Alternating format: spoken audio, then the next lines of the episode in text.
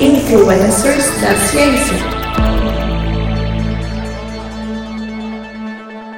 Olá, querido e querido ouvinte do intervalo de confiança Dobry Den. Aqui é Igor Alcântara, estamos começando mais um episódio do Intervalo de Confiança e neste caso, hoje é um dos nossos episódios especiais que a gente faz uma vez por mês. É o episódio do Influencers da Ciência. E como você já sabe, Influencers da Ciência são episódios biográficos onde a gente fala não só da vida, mas também da obra de pessoas que de fato influenciaram o mundo, mudaram a história do mundo na sua forma e nos influenciam até hoje pelas suas contribuições à ciência. E hoje a gente vai falar de ervilhas e de genes. Mas antes, só uns breves recadinhos aqui. Não esqueça de nos seguir nas nossas redes sociais. Como vocês já estão cansados e cansadas de saber, no Twitter e no Instagram estamos como iconfpod. É I-C-O-N-F-P-O-D iconfpod. De novo no Twitter ou no, e no Instagram. No Facebook você pode seguir a página do Intervalo de Confiança e nós também temos um canal canal no YouTube, que a gente atualmente não está postando tanto conteúdo assim. A gente precisa de mais apoio para a gente conseguir aumentar nossa equipe e continuar e voltar a fazer uh, conteúdo exclusivo para o YouTube. Mas você pode ir lá em youtube.com/barra intervalo de confiança ok? E a gente também tem a nossa lojinha onde você pode comprar canecas, adesivos, pôsteres, camisetas e tanto se você está no Brasil quanto no exterior, a gente tem duas lojinhas, né? uma para o Brasil e outra para o exterior. E aí você entra lá em intervalodeconfianca.com.br barra loja e você pode ter mais informações. E por fim, se você tem aí um dinheirinho, mesmo que pouquinho, mesmo que cinco reais por mês, e você quer nos ajudar, quer ajudar a divulgação científica, é, torne-se um apoiador do intervalo de confiança. Você pode, por exemplo, assistir as gravações dos nossos episódios principais ao vivo, inclusive mandando seus comentários que a gente lê ao vivo. E para saber mais como apoiar, você pode entrar em intervalodeconfianca.com.br barra apoie. É isso então, como eu falei, os recados são rapidinhos e vamos então ao episódio. O Gregory Mendel, que é o tema do episódio de hoje, eu falei que vamos falar de ervilhas e DNA e genes, enfim. O Gregory Mendel ele foi um cientista, ele foi também um religioso, ele era um frade, ele foi botânico, meteorologista e ele é, por o motivo inclusive pelo qual ele está aqui, o primeiro geneticista conhecido. Ele descobriu as leis básicas da hereditariedade e ele foi responsável pelas bases do que a gente chama de genética moderna. Mas, infelizmente, ele só teve reconhecimento pelo trabalho dele depois da morte. Atualmente, como eu falei, ele é conhecido como o pai da genética, já que o trabalho dele possibilitou inúmeros avanços na, enfim, em diversas áreas, principalmente na área da biologia e da medicina, com o famoso estudo dele, com os experimentos que ele fez em ervilhas. E este episódio está sendo lançado hoje, assim, nessa semana, nesse mês, porque é uma comemoração do bicentenário do Mendel. Então, em homenagem a todo esse trabalho que ele tem, enfim, e todo o desenvolvimento incrível na área da genética que permitiu diversas coisas no mundo, entre elas que a gente, por exemplo, pudesse ter essa vacina de RNA mensageiro de Covid, né, e salvar várias pessoas, isso dá-se graças ao trabalho iniciado pelo Mendel. O Gregory, o, o Johann Gregory Mendel, né, ele nasceu no dia 20 de julho ou 22 de julho. Há uma divergência aí, não há, não, assim, existem duas versões da data de fato em que ele nasceu, né, que tem tem. Por que, que tem isso, né? Que tem o, o registro paroquial ali do batismo dele, que é 20 de julho, mas ele a mãe dele consideravam a data dele como 22 de julho. Então, enfim, é, então fica nessa, mas 20 ou 22 de julho, é, ou seja, na semana que está saindo de fato este, este episódio, é, no caso, ele não nasceu agora, né? Ficando claro, há 200 anos atrás, então ele nasceu em 1822. E ele nasceu na vila de Hetzendorf, na Silésia, que fica ao norte da Morávia, que é uma região histórica ali na, na região central da Europa, né, que fica ali, é, de, é, fica ali entre a Polônia, a Alemanha e a República Tcheca. Inclusive hoje essa cidade ela está localizada, essa, região da Silésia, ela é localizada na República Tcheca, né? A República Tcheca para quem não, enfim, o pessoal sabe que eu tenho é, esse apreço pelo idioma e pela cultura tcheca, tanto que eu começo os episódios cumprimentando com Dobry Den, eu termino falando Nashla Danowicz, enfim, são é, expressões tchecas e tal. Então a, a República Tcheca, ou, a República Tcheca, ou a Tchequia, né, ela, ela, é dividida em três grandes regiões, né, e uma delas, que é a menorzinha, é a Silésia, né, você tem a Morávia, que é uma outra região, e você tem a região, digamos, a mais rica, mais importante, maior, que é a Boêmia. Uh, e a Silésia é uma dessas, é uma dessas é, três regiões, é, então a gente pode falar que a gente também está falando aqui de um, de um cientista tcheco, né. Enfim, Voltando aqui ao episódio, os pais deles, o Anton Mendel e a Rosine Switchlich, eles eram camponeses, enfim, pessoas simples, e só que desde muito cedo eles reconheceram que o filho tinha uma inteligência assim muito acima da média. Então os pais dele, né, Anton e a Rosine, eles também tiveram é, outras é, quatro filhas, né, além do Johann Gregor Mendel, e dessas crianças, duas chegaram à idade adulta. Era muito comum morte em crianças naquela época, né? A mortalidade infantil era muito alta. E as duas irmãs dele, então, era a Verônica e a Teresia. E você pode confundir assim, por que a gente tem alguns nomes assim mais germânicos, né? Não tão eslavos, né? Já que ele nasceu na região da República Tcheca. está falando aí de uma época do Império Austro-Húngaro, né? O próprio, por exemplo, é um dos meus escritores favoritos, uma das razões pelo qual eu, eu, eu aprendi tcheco, o Franz Kafka, por exemplo, ele não escrevia em tcheco ah, os livros dele, né? É, originalmente ele escrevia, publicava os livros em alemão, porque era a língua do Império. Então, por isso que a gente vai ver alguns nomes aqui é, com essa dessa ascendência assim é, germânica. Enfim, como eu comentei, então, além dele, os pais dele tiveram quatro filhas, duas chegaram à idade adulta, duas faleceram ainda bebês e receberam inclusive o mesmo nome, né? as duas faleceram tinham o nome de Rosina. A Teresia que é uma das irmãs do Mendel. Inclusive, ela viveu para ver o irmão dela, nessa, na época já falecido, ter o trabalho dele reconhecido né, e alcançar a fama que ele alcançou e tem até hoje por ser o fundador da genética ali no século XX. E ela, inclusive, por que eu estou falando dela, né, já que a biografia é do irmão dela, não dela, mas ela forneceu algumas das informações mais importantes dos primeiros anos da vida dele, né, baseada nas lembranças, documentos que ela guardava. Então, muito do que a gente sabe hoje sobre o estudo genético, sobre a própria vida do Mendel, são baseados na irmã, na caçula, né? Das que sobreviveu na caçula, na Terésia. Enfim, a família morava, trabalhava numa fazenda que pertencia à família deles há mais de um século, né? E durante a infância o Mendel trabalhou como jardineiro e também estudou apicultura. Ele, como eu falei, a família eles não tinham uh, muitos recursos, não tinham, não tinham de fato grande, assim, eram, viviam ali da, da, produção rural pequena deles ali. E como era de costume na época, né, quando uma, uma mulher era, era dada em, é um termo bizarro, horrível hoje em dia, mas enfim, era o que acontecia, né? Quando ela era dada a mão dela em, em, casa, de, em casamento, né, para outra pessoa, tinha aquele costume da família da, da noiva, né, receber o dote, né? No caso da Teresa, ela pegou o dinheiro do dote dela e ela deu esse dinheiro para ajudar nos estudos é, do, do irmão, né, do Gregor. É, porque, como eu falei, todo mundo reconhecia que ele tinha, de fato, uma capacidade, um intelecto muito acima da média e que valia a pena investir para ele que ele alcançasse mais do que a família até então tinha alcançado, né? E mais tarde, enfim, ele acabou até pagando isso, né? Porque ele ajudou a sustentar os três filhos que a irmã teve, né? E inclusive dois dos, dos por causa por conta disso, dois desses, desses filhos da Teresa acabaram inclusive se tornando médicos, né? O Gregor, eu vou chamar de Gregor aqui, mas é o Mendel, né? Só porque eu falo Mendel, enfim, é o sobrenome da família, a gente vai citar outros membros aqui. Mas enfim, o Gregor e as três irmãs, eles frequentavam uh, aulas numa, na verdade, mito, o Gregor e as duas irmãs, eles frequentavam aulas em uma pequena escola que ficava ali perto da, da casa deles como todo mundo já tinha percebido que ele era muito inteligente, é, muito mais do que as crianças ali, os professores providenciaram rapidamente ali para que ele tivesse uma bolsa e conseguisse frequentar um, um internato para crianças superdotados que ficava é, numa cidade mais ou menos próxima, em Leipzig. Né? E aí ele estudou durante basicamente um ano acadêmico, ali, de 1833 a 1834, e ele foi admitido depois disso ali no, no ginásio Tropal, em Opava, e aí ele continuou os estudos nesse, nesse ginásio né, uh, por mais seis anos. É como se fosse um ensino fundamental superior, assim, né? E, na verdade, e ensino médio, né? Como, como era na época, assim, a divisão dos estudos aí nessa, na, na, Europa. Enfim, ele conseguia estudar através da ajuda da irmã, através de, de, de bolsas de estudos, etc.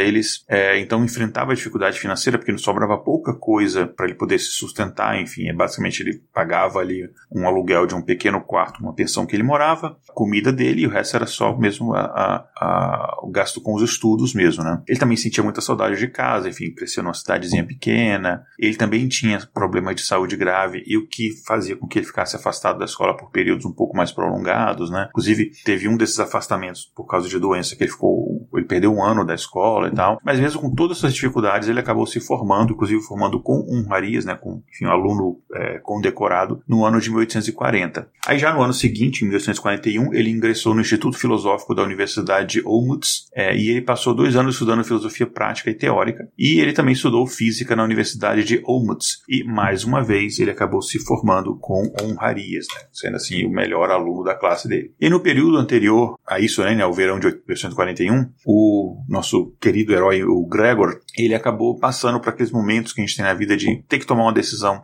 importante, né? O pai, ele ficou é, deficiente por conta de um acidente que tinha acontecido, inclusive não recentemente, mas três anos antes, né? E aí ele não conseguia, por conta disso, o pai dele, né? Administrar a fazenda. Daí o Gregor, que agora tinha 19 anos, ele tinha que decidir se ele faria o que era normalmente esperado numa situação como essa dele, né? O, inclusive era o único filho homem, né? E ele deveria, então, teoricamente, assumir a fazenda, é, assumir as despesas da família, né? Mas se ele fizesse isso, ele teria que é, largar os estudos, ele teria que voltar para a cidade dele. Ou então ele deixava isso para lá e continuava um, os estudos dele. Só que, é, enfim, inclusive através de documentos que a gente tem da época que a irmã dele é, forneceu depois da morte dele, a gente deixa claro assim que ele já tinha então decidido no final daquele verão, né, de 1941. É, e quando eu falo no final do verão, porque é quando acontecem as férias escolares, né, e depois é, é, em agosto, setembro de 1941 que começaria o novo ano letivo, ele decidiu entrar no é, monastério, enfim, para seguir uh, uma carreira eclesiástica. Né? Ele decidiu, enfim, entrar no sacerdócio. Né? E como o pai dele vendo que havia ali, digamos, um chamado maior, né, espiritual, ele acabou respeitando a decisão do filho e ele vendeu a fazenda para o marido da outra irmã dele, a Verônica. Né? Lembra que ele tinha duas irmãs, né? A Teresa e a Verônica, enfim,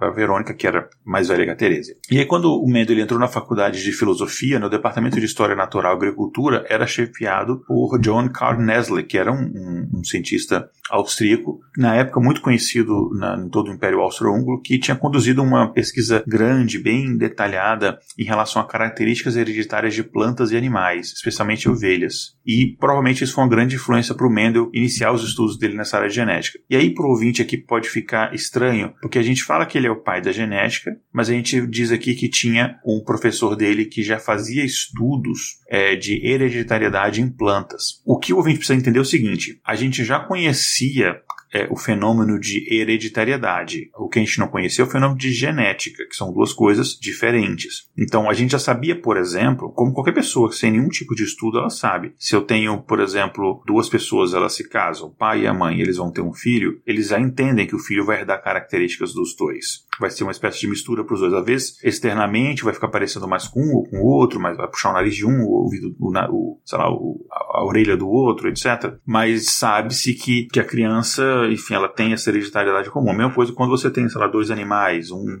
uma determinada cor, outro de outra cor, o filhote tende a nascer um misto daqui, daquelas duas cores. Então, esse fenômeno de hereditariedade já era conhecido, é óbvio, porque basta você observar. Só que não havia uma explicação, não havia um entendimento exato de como é que se dava esse mecanismo. Porque se fosse simplesmente uma mistura de pai e mãe dar uma mistura X, todos os filhos de um determinado casal nasceriam exatamente iguais. Mas eles nascem diferentes. Um vai nascer com cabelo mais de uma tonalidade, o outro mais de uma outra, um olho um pouco mais claro, outro um pouco mais escuro, outro com a pele mais clara, a pele mais escura. Enfim, existem variações dessas características, tamanho do orelha, nariz, etc., que acabam acontecendo. E nunca nascem iguais. Pode nascer muito parecidos, você vê irmãos assim, de fato muito parecidos. Olhar para as minhas irmãs, assim, você vê que a grande maioria delas tem o rosto muito parecido uma com a outra. Mas não exatamente igual. Por que, que tem essa variação? Daí a gente entra nos estudos de genética. Daí a gente entra com o Mendo da grande contribuição dele. Tá? É, e aí, enfim, por causa do, recomendação do professor dele de física, né, na época, o Frederick Franz, uh, que é um dos nomes mais alemães que poderia existir, né? O nosso querido Gregor Mendel, ele ingressou na abadia de São Tomás de Brno, uh, ou Brunn em alemão, né, uma cidade, que é a capital da Morávia, né? E ele então começou ali o treinamento dele eclesiástico religioso, né? E aí, inclusive eu estou chamando aqui de Gregor, né? Mas o nome dele de nascimento, como eu comentei no início, é, é Johann Mendel. Mas aí no, no monastério ele assumiu o nome de Gregor, tá? Enfim, é, é uma coisa muito comum, né? Você assume um novo nome que tem essa simbologia do batismo, que você renasce para Deus, para o cristianismo, aquele tipo de coisa. Então ele assumiu o nome de Gregor. Estou chamando de Gregor aqui porque é o nome que a gente conhece hoje em dia. Mas esse nome ele só assumiu em, em 1843, 9 de outubro, especificamente 1843, quando ele foi oficialmente admitido na, na, nessa ordem monastérica, que inclusive era um dos, dos monges augustinianos, né? Ele acabou se formando, então, como eu falei, né, nesse ano de 1843, mais uma vez com honras. Né? E ele, enfim, era identificado como monge por causa da formação religiosa dele. Né? Ele era um, assim, é, é, na verdade, assim, de forma oficial, ele era um frade, né? Que tem, enfim, é, há uma diferença distinta aí. Mas ele era, é, muitas pessoas reconhecem ele como monge, né? E explicando um pouco melhor, né? Essas, essas ordens religiosas, como, por exemplo, os augustinianos, eles têm frades, né? Então eles não têm nessa, eles não têm monges, é diferente, tá?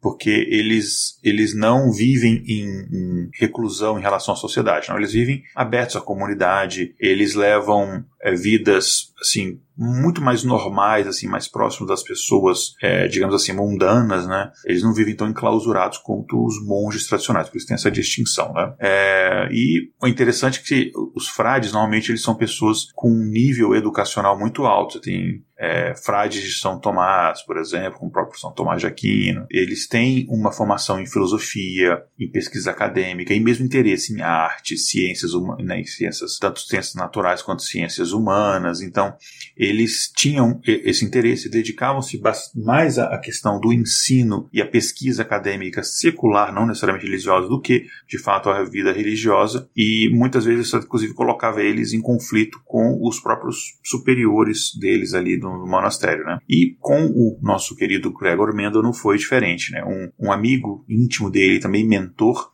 durante os primeiros anos, né, que foi o também frade é, Mateus František Klache. František é o nome absurdamente tcheco, assim, você vê muitos tchecos com esse nome František. Enfim, o Mateus uh, František Klaček, que era um filósofo especializado uh, em Hegel, ele estava constantemente em, em desacordo, né, em conflito com essas autoridades da igreja e era, enfim, dos melhores, se não o melhor amigo do, do nosso querido Gregor nessa época, né. E pouco antes da chegada do Gregor no monastério, o bispo uh, Anton uh, ele demitiu o Klačel, né, que era, enfim, esse amigo do, do Mendel, do cargo de professor do Instituto ah, Teológico de Brunn, porque ele tinha, estava ensinando panteísmo e outras heresias e tal, ligadas à filosofia do Hegel, né? E, inclusive, assim, existem uh, estudos que indicam que havia muitas mortes prematuras na década de 1840 que criaram uma escassez de pessoas, enfim, de párocos, né? Porque a gente teve muitas crianças morreram, então muitas teve escassez em várias profissões, inclusive na vida eclesiástica, né? E por conta disso, a, essa ordenação do Mendel ela foi recomendada para ser acelerada e aconteceu o mais rápido possível porque havia essa falta de, de clérigos, né? E aí foi de, o Mendel foi designado para servir como pároco, mas logo descobriram que ele não era muito adequado a esse papel, né? É, inclusive, em uma carta é, foi informado que o Mendo tinha sido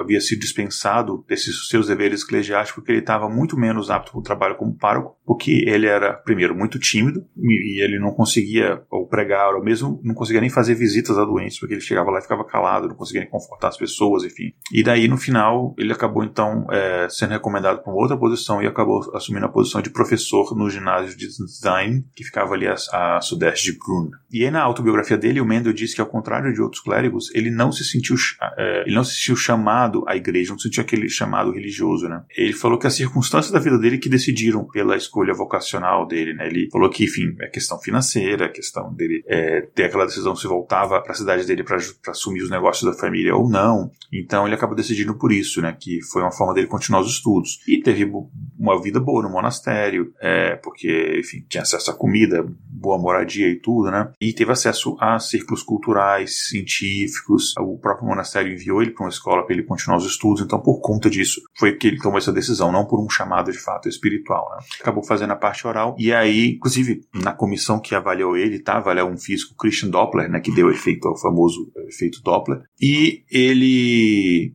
foi avaliado como que ele não tinha competência para se tornar um professor na área de física, mas alguns acabavam argumentando que o, o nosso querido Mendel ele era anti-evolucionista convicto, né? E apesar das contribuições dele, depois de serem provados que eles iam muito de encontro e ajudaram muito na teoria da evolução, mas enfim, mas diziam que inclusive ele era adepto da, da doutrina da criação especial, né? E só que há muitas evidências que contradizem isso, né? Que contradizem esse ponto de vista, né? Começando com os estudos dele na Universidade de Viena, que foi para onde ele foi estudar depois. A teoria evolutiva pré-darwiniana que era proeminente na época, ela, enfim, foi, era ensinada nas universidades e Mendel a estudou em cursos de botânica, zoologia, paleontologia e, inclusive, um dos professores mais influentes que ele teve foi Franz Unger, né, que era botânico, famosíssimo, né, botânico e paleontólogo. O Unger publicou um livro que era popular, né, com litografias coloridas à mão de períodos, é, mostrando os períodos geológicos, né, que datam do presente até centenas de milhões de anos atrás. E a concepção de evolução do Unger, ele era notavelmente parecida com a de Darwin, né, embora a origem das espécies ainda tivesse, assim, é, oito anos da sua publicação, né, o Mendel, então ele é anterior à publicação, né, e, quer dizer, os estudos do, do Mendel ali, né, e nessa época que o Mendel assistia as palestras do Unger, ele testemunhou ali em primeira mão uma série de ataques anti-evolucionários, né, que acabavam colocando em lados opostos o catolicismo e a teoria da evolução das espécies, né. Enfim, depois dos estudos na universidade, né, como eu comentei antes, que ele acabou indo para os estudos clérigos mais por uma questão de comunidade, mas depois dos os estudos da universidade, ele acabou retornando à abadia dele em 1853, agora como professor, né, principalmente de física, e ele acabou ensinando aí por mais de uma década. E aí no ano de 1854, inclusive é muito importante para a trajetória dele, que foi nesse ano que ele começou os estudos deles com hibridização, né, que inclusive concentrando-se ali na origem da variabilidade das plantas. Então, como eu comentei assim, existe uma, existiam estudos já de hereditariedade anteriores a Darwin, né, mas a gente não tinha essa, essa relação entre genética, desculpa, não anteriores a Darwin, anteriores a Mendel, e a gente não tinha essa distinção entre genética e hereditariedade, né, eram coisas separadas. Você sabia que duas pessoas, quando eu tenho um filho, o filho vai ser mais ou menos parecido com os dois, mas se essa pessoa tem mais de um filho, esses filhos são diferentes entre si, e essa variabilidade a gente não conseguia então entender por quê, né, até então. Aí ele acabou em 1856 fazendo exames para se tornar um professor certificado, né? É assim, reconhecido, você tinha uma prova que você precisava fazer para você passar é, e ser considerado um professor, né, uma prova nacional, e ele acabou reprovando, e já tinha provado antes, reprovou mais uma vez, e ele acabou, então isso no final foi bom, porque ele acabou voltando as atenções dele para os experimentos científicos, né, e em 1956 a 1863 ele cultivou e testou 29 mil plantas de ervilhas, as famosas ervilhas, né, e os experimentos dele levaram diretamente à lei da segregação e à lei de sortimento independente, essas leis que depois ficariam conhecidas como as leis de herança de Mendel. Lembra lá do tal do azão, azinho que a gente aprende na escola e tal. Então, nasceram aí desses experimentos. 29 mil plantas de ervilha. Ou seja, não adianta aquela pessoa no WhatsApp falando assim, não, isso aqui é uma prova científica porque aconteceu com meu tio. Não, não é assim que funciona, funciona, né? Você tem que repetir o experimento várias vezes para ver se aquele efeito não é um efeito único, se ele acontece diferente e ver as diferentes variações em cima daquilo dali. Em 1865, ele criou a Sociedade Meteorológica Austríaca, né, para consolidar a paixão que ele tinha para todas essas coisas relacionadas à ciência. E quando a gente fala que é austríaco, né? mas ele não era tcheco, né? Ele já estava ali estudando, ele já tinha ido para Viena, né, estudar ali, e a gente está falando também numa época que você tinha ali, não era os países como a gente tem hoje desenhados no mapa, a gente está falando do Império Austro-Húngaro, né? E aí no dia 8 de fevereiro, entre né, os dias 8 de fevereiro e 8 de março de 1865, ele apresentou as descobertas dele, é, não, mito, de 8 de fevereiro e 8 de março, não foi um mês, foi em duas datas diferentes, é, e nessas duas ocasiões ele apresentou um artigo é, intitulado, que vou ler o título em inglês, depois a gente, eu posso traduzir, que é Experiments on Plant Hybridization, que seria experimentos em hibridização de plantas. Ele apresentou isso na Sociedade de História Natural de Brno, na Morávia, e o artigo dele depois foi publicado no ano seguinte, e o trabalho dele foi muito elogiado por causa da, da forma meticulosa e detalhista com que ele desenvolveu o seu método e escreveu o seu, o seu artigo, mas ninguém entendia naquela época a importância daquilo que ele estava fazendo. Tem muita gente que fala assim hoje assim, ah, tem esse pessoal aí fazendo pesquisa de gastando um monte fazendo pesquisa com ameba, não sei o que, isso não, não serve para nada. Você não sabe a importância que isso vai ter. Você não pode moldar a ciência baseado no que você acha ou você não acha importante.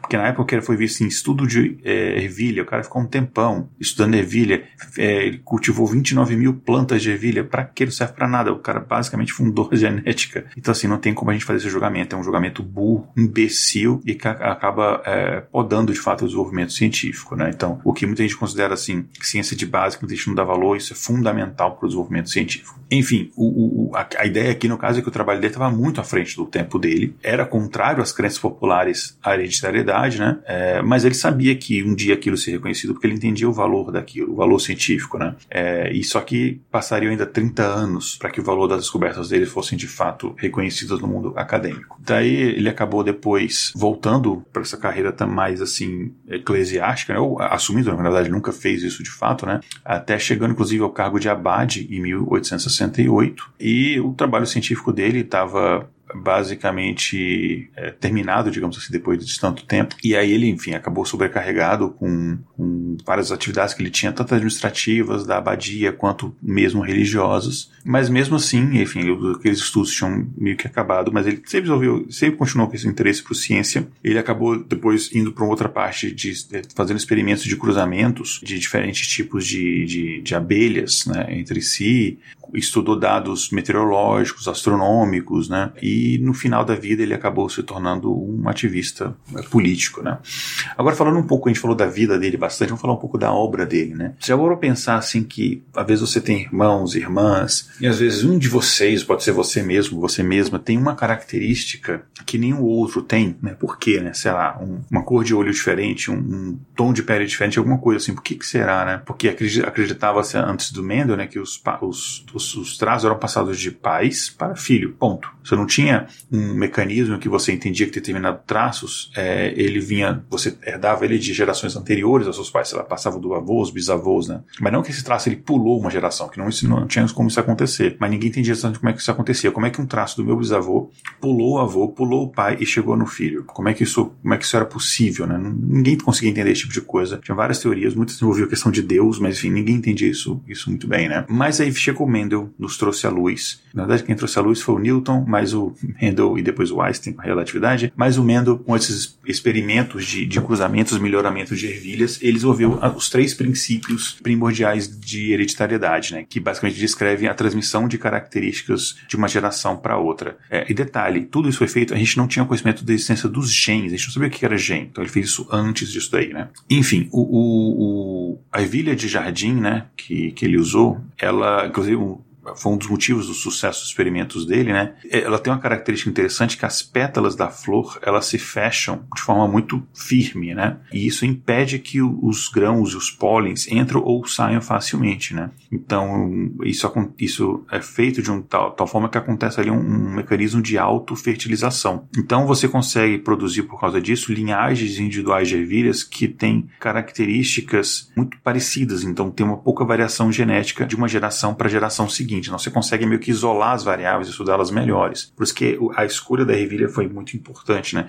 Outras espécies que têm uma variabilidade maior, seria muito mais difícil sem conhecimento de genética, sem microscópio, sem, enfim, esse tipo de recurso que a gente tem hoje em dia, ele conseguir entender essas pequenas nuances e variações de uma geração para outra, né? E ele acabou, enfim, é, entendendo, é, obtendo né, um, variedades diferentes de ervilhas e cada uma se distinguia da geração anterior por uma característica particular. Então tinha ervilhas que tinham, sei lá, entre 180 a 200 a 1,80m a 2 metros, outras já estavam acima de 2 metros, uma chegava aos 4 metros, né? Tinha umas que produziam sementes verdes, outras eram sementes amarelas, então você tinha essas diferentes variações.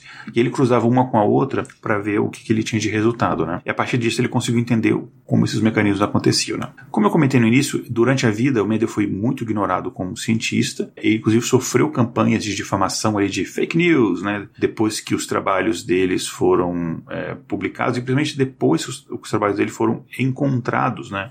E, e, começaram a ser publicados mesmo após, a, assim, republicados mesmo após a morte dele, né? Inclusive diziam que os resultados dele eram bons demais para serem verdades e, é, inclusive, algumas das pessoas que falavam contra ele era, inclusive, um, uma pessoa que a gente já falou aqui no episódio anterior do, do Influências, que foi Ronald Fisher, né? Um dos fundadores da estatística, né? É de uma geração ali posterior ao, ao ao Mendel, né? E dois aspectos do trabalho de Mendel que foram destacados por Fischer e outros críticos é, era o seguinte: o número e a natureza do, dos caracteres que ele estudou e as proporções fenotípicas observadas nos experimentos parece que era tão bom era tão bem feito, era tão casava tão direitinho, o resultado era tão esperado, dentro do esperado, que parecia que os resultados tinham sido falsificados, né? E aí ele falou o seguinte: olha, ele escolheu um genoma de uma determinada ervilha que tem sete cromossomos, enfim, depois que a gente começou a descobrir, depois que a gente descobriu o cromossomo, a gente ficou sabendo disso. E ele falou: seria uma coincidência extraordinária ele ter escolhido exatamente essas sete características fenotípicas que estavam localizadas em cromossomos diferentes, que garantiria a segregação de diferentes espécies e tal. Então, achavam estranho isso daí, né?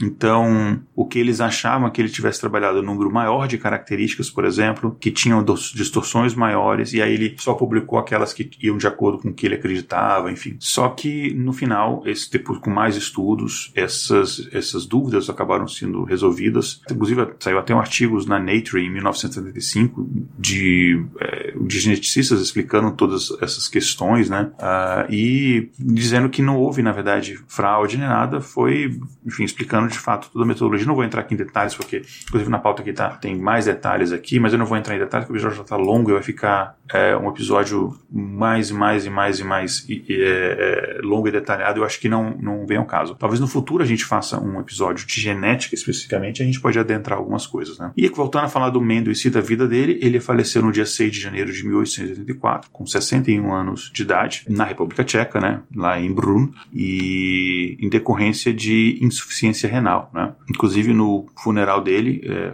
tocaram um compositor tcheco, o Lios uh, Janacek, inclusive famoso até hoje na República Tcheca, foi quem tocou no funeral dele. É, e como eu falei, o, o, trabalho dele só foi reconhecido após a morte dele, mas ele foi lembrado como um amante da ciência, uma pessoa muito boa, gentil, amante da natureza, das flores e muito detalhista no seu trabalho. Ele mantinha registros extensos de clima, das estrelas que ele observava e tudo. E inclusive muitas das coisas que ele anotou, coletou dados, etc., ele nunca chegou a publicar, né? Ele poderia ter publicado dados sobre a coleta de, eh, coleta de dados sobre hibridização de plantas, né? E Inclusive, hoje ó, o legado dele teria sido muito maior, mas ele acabou que acabou não publicando nada disso, né? Como ou vários outros cientistas acabam não, não publicando os trabalhos ou sendo reconhecidos só depois da morte, né? E sem contar que a grande maioria dos escritos dele foram queimados após a morte e apenas os livros encadernados que foram retidos, né? E, enfim, é sorte que a gente tem algumas cartas dele e, enfim, tem alguns materiais que a irmã e algumas pessoas próximas mantiveram, senão talvez a gente nem tivesse conhecimento do legado dele hoje em dia, ou é, e esse, esse próprio estudo da genética teria demorado muito mais tempo para acontecer. Aí teria acontecido porque uma coisa brilhante na ciência que ela é tão uma demonstração da verdade que mesmo se um Mendel da vida não tivesse existido, os conhecimentos da genética eles já estão lá, eles são verdadeiros, eles acabariam sendo descobertos por outra pessoa, só que talvez demorariam anos e décadas. Então, falando em tempo, hoje, é, na semana em que comemoramos 200 anos do nascimento dessa figura, fica aqui a nossa grande homenagem ao nosso queridíssimo uh, Gregor Mendel. Bom, essa pauta foi escrita por Tatiane do Vale, vitrine de Julia Frois, redes sociais e marketing de Kézia Nogueira, Tatiane do Vale, gerência de projetos Kézia Nogueira. A edição é do nosso queridíssimo Léo Oliveira. Eu sou Igor Alcântara. Se você quiser saber mais sobre é, o nosso projeto e como nos apoiar, você pode então entrar no nosso site intervalodeconfianca.com.br e saber mais sobre nós. Um grande abraço, gente. Até o próximo episódio na Chile da Nova.